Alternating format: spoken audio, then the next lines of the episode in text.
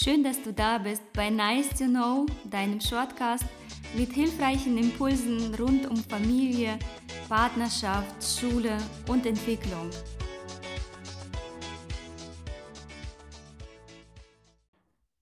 Hallo, ihr lieben Zuhörer, schön, dass ihr heute wieder bei uns dabei seid, bei unserem Shortcast von Victoria und mir. Das Thema, das wir heute ansprechen wollen, das äh, betrifft wieder unsere Kinder. Es geht ums Thema Schule, was in den letzten zwei Jahren noch schwieriger geworden ist. Das Thema Schulverweigerung, nein, ich gehe da nicht hin, ich möchte da nicht hin. Oder auch eine Schulangst, ich kann da nicht hin, ich schaffe das nicht. Das morgendliche Aufstehen mit Bauchschmerzen, Kopfschmerzen, alles was ums Thema Schule geht, beziehungsweise wenn es schwer wird, überhaupt erstmal in die Schule, in dieses Gebäude zu gehen. Das ist heute unser Thema. Genau.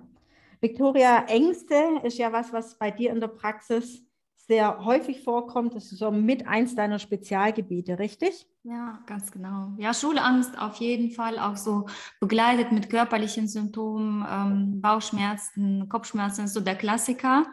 Das ist recht häufig der Fall. Und ich habe auch so für mich festgestellt, ähm, ich weiß nicht, ob die wissen, dass ich äh, quasi schon anderen geholfen habe und landen bei mir oder hat es generell zugenommen. Also ich habe schon das Gefühl, dass jetzt die Zeit, die wir gerade erleben, ähm, tatsächlich äh, die Symptomatiken auch ähm, verstärkt. Ja, habe ich schon das Gefühl. Und letztendlich geht es da auch um ein Angstgefühl. Das heißt, äh, da wird irgendwas als Gefahr erlebt. Also immer dann, wenn wir ähm, Angst erleben, ist ja irgendeine Art von Gefahr, die wir erleben und ähm, die in der Schule vielleicht passiert ist oder durch die Schule entstanden ist. Oder es gibt eine Assoziation mit der Schule. Und die Kinder fühlen sich da machtlos. Also wenn man ähm, die Kinder die Angst manchmal visualisieren lässt, ähm, dann ist diese Angst unheimlich mächtig. Und sie haben das Gefühl, dass sie so ihr gegenüber total klein sind und überhaupt keine ähm, Handhabe haben zu reagieren. Na? Und letztendlich, dann gibt es auch verschiedene Unterscheidungen. Also ist das äh, wirklich reell eine Schulangst, also vor dem Gebäude, vor den Situationen, die in der Schule passieren? Äh, vor, ist das eine Angst vor Leistung? ist das eher, geht es eher um Prüfungsangst? Ähm, oder ist es vielleicht auch eine Verlustangst, wo die Kinder sich von den Eltern nicht trennen können und deswegen nicht zur Schule gehen möchten? Ne? Also ich, da muss man auch immer so ein bisschen separat gucken, worum geht es denn eigentlich bei dem Kind? Und das ist so, immer sehr, sehr individuell. Das muss man erstmal so ähm, herausfinden, worum geht es denn wirklich? Was macht dem Kind so viel Angst? Ja, ich habe jetzt zum Beispiel aktuell ein Mädchen, ähm, da gab es tatsächlich in der Grundschule schon, ähm, ja, dass die Schulleitung, die auch als äh, Lehrperson da war, die hat einfach Äußerungen getätigt, die hat sie einfach ja, so unterdrückt und das hat sich bei ihr verfestigt eben, dass sie das generalisiert hat auf die Schule und kann eben das Ganze noch nicht loslassen. Ich sage noch nicht. Wir sind noch im, also im, mittendrin im Prozess. Ich weiß, die Zeit kommt, wo es, sie wird es auch verarbeiten, loslassen. Es braucht halt nur seine Zeit. Ja. Also ich merke schon auch, dass es mehr geworden Also ich habe auch den Eindruck, dass es mehr geworden ist. Dieses Thema, ich möchte nicht in die Schule gehen, ich kann da nicht hingehen, ich will da nicht hingehen. Und wie du sagst, das Thema ist individuell. Das ist ja bei uns, das sprechen wir immer an, wie individuell das ist. Was mir auffällt, ist, dass anfänglich das oft bagatellisiert wird. Man kann nicht immer gleich auf alles eingehen, um Gottes Willen. Wenn, wenn ein Kind mal sagt, ich will nicht, ich kann nicht, kann ich nicht immer gleich einen Riesenfass aufmachen und, und hier eine psychische Analyse starten. Das ist schon richtig. Ähm, trotzdem ist es so, dass die Kinder am, oftmals nicht ernst genommen werden. Das ist doch nicht so schlimm, stell dich nicht so an und jetzt geh schon da rein. Oder dann, gestern hat es doch auch geklappt oder erzähl mal, was war. Und bei dem Erzähl mal, was war, mache ich die Erfahrung, dass die Kinder das oftmals selber nicht wissen. Also die können nicht immer sagen, ja, weil der Lehrer, weil mein Klassenkamerad das oder das gesagt hat. Das kommt schon vor, dass sie das wissen ähm, oder dass irgendwas am Vortag nicht gepasst hat. Nur dass das der Grund ist, das ist es oft nicht. Der Grund, warum sie dieses Schulgebäude nicht äh, betreten können oder vor der Klasse nicht sprechen können oder eine Angst haben, dieses, dieses Gefühl an sich, was die spüren. Wir nennen sie jetzt Schulangst. Manche empfinden das ja ganz, ganz anders. Die stehen, die kommen an einen gewissen Punkt, sitzen noch im Auto von der Mama, das Auto hält vor der Schule. Dann kommt dieses Gefühl hoch, dieses unangenehme Gefühl. Oder sie stehen vor dem Klassenzimmer oder sie sitzen in der Klasse oder sie sind kurz davor aufgerufen zu werden zu werden. Das Problem ist das Gefühl, was sie haben, das Unangenehme, mit dem sie nicht umgehen können, das sie nicht benennen können und von dem sie nicht wissen, wie mit umgehen oder abbauen. Und deshalb fällt es den Kindern auch so schwer. Die, die wissen ja oft gar nicht, was sie sagen sollen, wenn man fragt, was ist denn los? Und oft ist die Erwartung dahinter, dass die Kinder das sofort in einen Satz packen können. Ich habe Angst vor der Schule, weil meine Mathelehrerin mich mit den Zahlen überfordert. Ja, aber so einfach ist es einfach das nicht. Das wissen ne? sie ja oftmals selber nicht, die Kinder, ne? was mit denen genau. ist. Genau. Und oft reicht ja auch schon wirklich, wie du sagst, der Gedanke an die Situation, die jetzt noch in der Zukunft liegt. Und dieser Gedanke, weil das Gefühl so stark ist, reicht schon aus. Und die Symptomatik ist ja meist, manchmal ganz heftig. Also Kopfschmerzen, also es ist auch nicht so, dass das Kind sagt, oh, ich denke mir jetzt irgendwie einen Kopfschmerz aus, sondern das sind reale, starke Kopfschmerzen, Bauchschmerzen, Übelkeit teilweise, Harndrang, Schlafstörungen, dass sie nicht abends nicht einschlafen können, dass sie nicht durchschlafen können, Durchfall auch manchmal, äh, schwitzen und zittern. Also es gibt auch Kinder, die fangen an zu zittern, wenn die in die Schule müssen. Ich möchte nur ganz kurz einhaken, was ich ganz wichtig finde für die Eltern zu wissen. Wenn dann ein Anruf von der Schule kommt, holen Sie Ihr Kind ab, das ist krank, das hat Bauchweh, das hat was auch immer die Viktoria gerade Alex genannt hat. Und wir holen unser Kind ab. Und wir fahren von der Schule weg. Es sind 200 Meter von der Schule entfernt und auf einmal strahlt das Kind und wir denken, Stimulant, hat nur so getan, als ob da ist doch gar nichts. Das ist nicht wahr.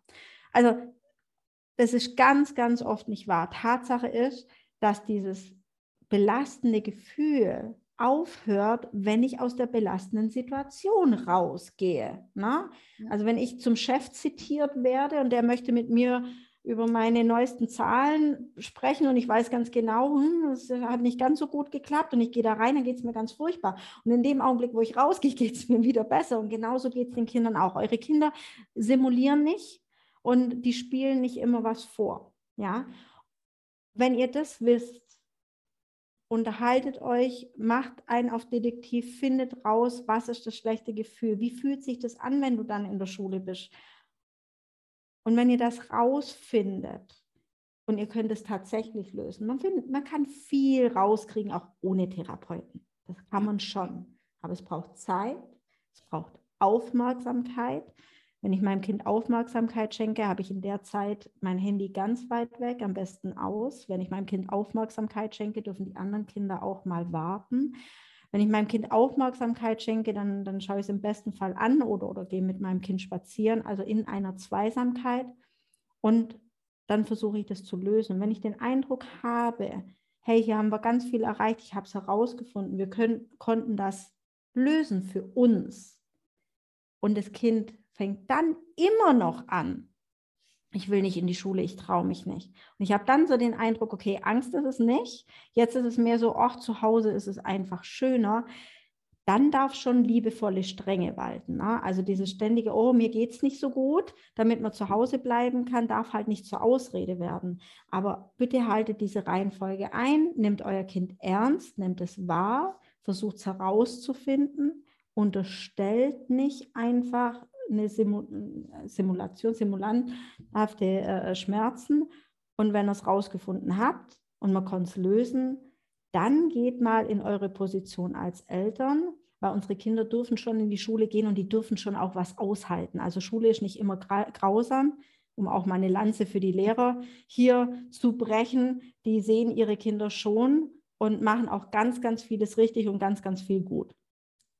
Genau, und ich sehe ja manchmal so die Eltern, die in diese Spirale mitgeraten, so, oh, mein Kind ist krank und äh, leiden so ein Stückchen auch mit.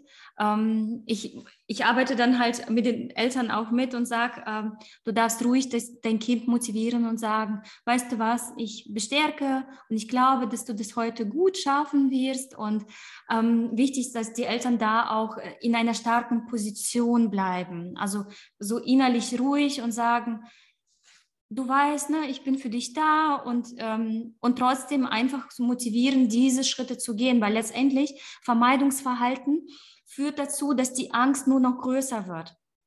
Also letztendlich. Wie soll denn, Victoria, wie soll denn ein Kind sich sicher fühlen, wenn die Eltern schon zu Hause dem Kind mitgeben, dass sie von der Schule nichts halten, vom Lehrer nichts halten, selber alles anders machen würden und total unfair finden? Also es hilft schon auch, wenn, wenn, wenn wir den Kindern da nicht immer suggerieren, dass alles da doof wäre. Mhm. Ja. Und letztendlich, weißt du, ich habe auch ähm, aus einem Coaching mit einem Mädchen mal äh, so einen ganz wertvollen Satz für mich mitgenommen. Sie hat mir mal gesagt, weißt du, Victoria, meine Eltern fragen mich immer nach der Schule, aber die fragen mich nicht, wie es mir eigentlich geht.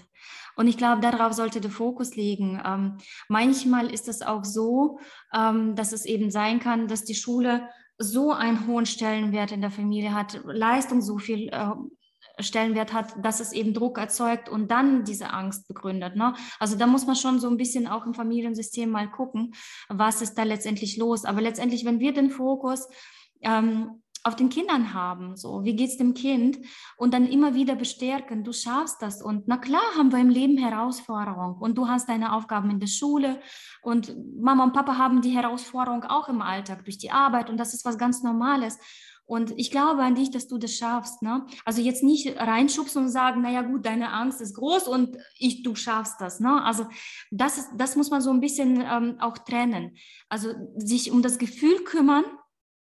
Ne? Also äh, dann auch wenn es wirklich eine sehr starke verfestigte Angst ist, vielleicht auch schon, die sich generalisiert ist, weil manchmal ist es auch so, dass die Ängste so auf viele andere Bereiche dann auf einmal anfangen überzuspringen dann schon auch Hilfe suchen und das lösen, also an den Gefühlen arbeiten, dass die Angst sich löst und dann, äh, und dann das Kind motivieren.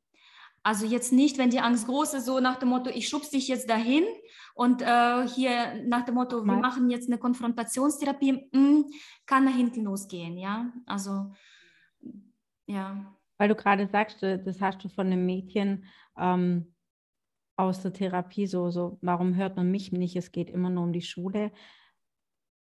Was auch sehr, sehr wichtig ist, unsere Kinder wollen manchmal auch nur erzählen. Ne? Also wir sind ja oft dabei, sofort lösen zu wollen. Dann gibt es ein Gespräch mit dem Lehrer, einen Anruf oder, oder, was ist hier los? Oder wenn ein Kind sagt, ich fühle mich in dieser Klasse einfach nicht wohl, es geht nicht immer darum zu lösen. Manchmal geht es darum, einfach nur zuzuhören. Einfach nur mal auskotzen zu lassen. Die Schule auch mal blöd finden dürfen. Und wenn man hier dann die Frage hat, wie mache ich das denn richtig? Macht es euch bitte einfach. Fragt euer Kind, möchtest du, dass ich dir bei der Lösung helfe oder soll ich einfach nur zuhören? Und schon habt das. Also es muss nicht immer alles super kompliziert sein. Manchmal will man einfach nur erzählen, was man alles doof findet und es stehen lassen. Mhm. Und weißt du, und ich glaube auch zum Beispiel bei Schulverweigerung ähm, geht es ja manchmal auch so ähm, darum, dass ganz viel Frust da ist. Und ich merke, dass das auch jetzt so gerade in der Zeit, die wir erleben durch ähm, Homeschooling, das war, also es ist viel Frust bei den Kindern da, wo setzt man an, auch so Zukunftsängste. Auch da dürfen wir die Kinder ernst nehmen und sagen, ähm, ich, ich nehme dich wahr, ne, dass du Frust hast und einfach Strategien suchen, wie kann man mit diesem Frust umgehen lernen. Ja, ähm, es gibt ja verschiedene Möglichkeiten. Wenn es wenn es um bestimmte Noten geht, weil ich, natürlich nagt das, wenn die Noten mal nicht so gut sind, natürlich nagt das an einem. Wenn wir unsere Erfolge nicht sehen, natürlich nagt das an uns. Und dann muss man einfach aktiv nach Lösungen suchen. Was kann man verändern? Schulformwechsel, vielleicht äh, Klasse wiederholen oder was weiß ich, was es da für Lösungen geben kann, damit das Kind wieder Erfolgserlebnisse hat. Weil wenn das Kind Erfolgserlebnisse hat, dann wird es gerne dahin gehen wenn die Umgebung dort ist, dass das Kind sich wohlfühlt. Manchmal reicht auch, ein, also manchmal ist es auch ein Klassenwechsel, wenn man sich in der Klasse nicht wohlfühlt oder was auch immer. Es gibt ja verschiedene Lösungen. Da muss man sich nur kümmern und einfach mal gucken, was kann eben die Lösung sein in dem Fall. Individuell auf das Kind bezogen. Was braucht das Kind? Und wie du sagst, einfach mal fragen, was, was brauchst du, was würdest dir gut tun? Und da muss man ins Gespräch mit dem Kind gehen und fragen, was es eben, eben das gerade braucht. Ne? Ja, aber das Kind auch mitreden lassen und nicht einfach über den Kopf hinweg entscheiden, ja, solche Sachen wie Klassen wiederholen oder Schulwechsel. Erstmal wird es das Vermeidungsverhalten unterstützen, dann äh, baut es auch keine Resilienz auf, wenn ich jedes Mal immer gleich weglaufe und vielleicht auch das Vertrauen geht ja auch mit kaputt. Wenn ich nichts zu Hause erzählen kann, ohne dass gleich meine Eltern meinen, sie müssen immer alles für mich lösen, ja, dann erzähle ich das nächste Mal lieber nichts mehr. Ne? Also Kinder dürfen schon ein bisschen was aushalten, aber hm, wir haben doch ein Gespür, ob eine tatsächliche Angst da ist. Und wenn mein Kind sagt, ich habe Bauch ich habe Kopfschmerzen, mir geht es nicht gut, dann ernst nehmen und einen Schritt nach dem anderen, wie wir es vorher, denke ich, ganz gut beschrieben haben, einen Schritt nach dem anderen, keine Vorwürfe, ähm, gemeinsam hinhören, hinspüren, fragen, darf ich dir helfen, darf ich mitlösen und ja, ich glaube, dass das der beste Weg ist. Ein Ach. Schritt nach dem anderen. Ganz genau, ja. Hast du noch irgendwas abschließend, Karin? Nö, also ich finde. Wir haben schon. Es ist, äh, es ist ein bisschen schwierig, du magst, es ist schwer, gerade heute ein Ende zu finden, weil diese, die, die, dieses aktuelle Tagesgeschehen so mit einfließt und mir natürlich wichtig ist, die Kinder ernst zu nehmen und das eine Zeit ist, die wir selber als Kinder so nicht erlebt haben aber ich glaube auch nicht, dass es dienlich ist, dauernd nur in die Dramatik reinzugehen. Deswegen würde ich es heute gerne einfach so stehen lassen. Und wenn Fragen von unseren Zuhörern sind, speziell zu diesem Thema oder ihr aktuell was habt, dann meldet euch total gerne bei uns.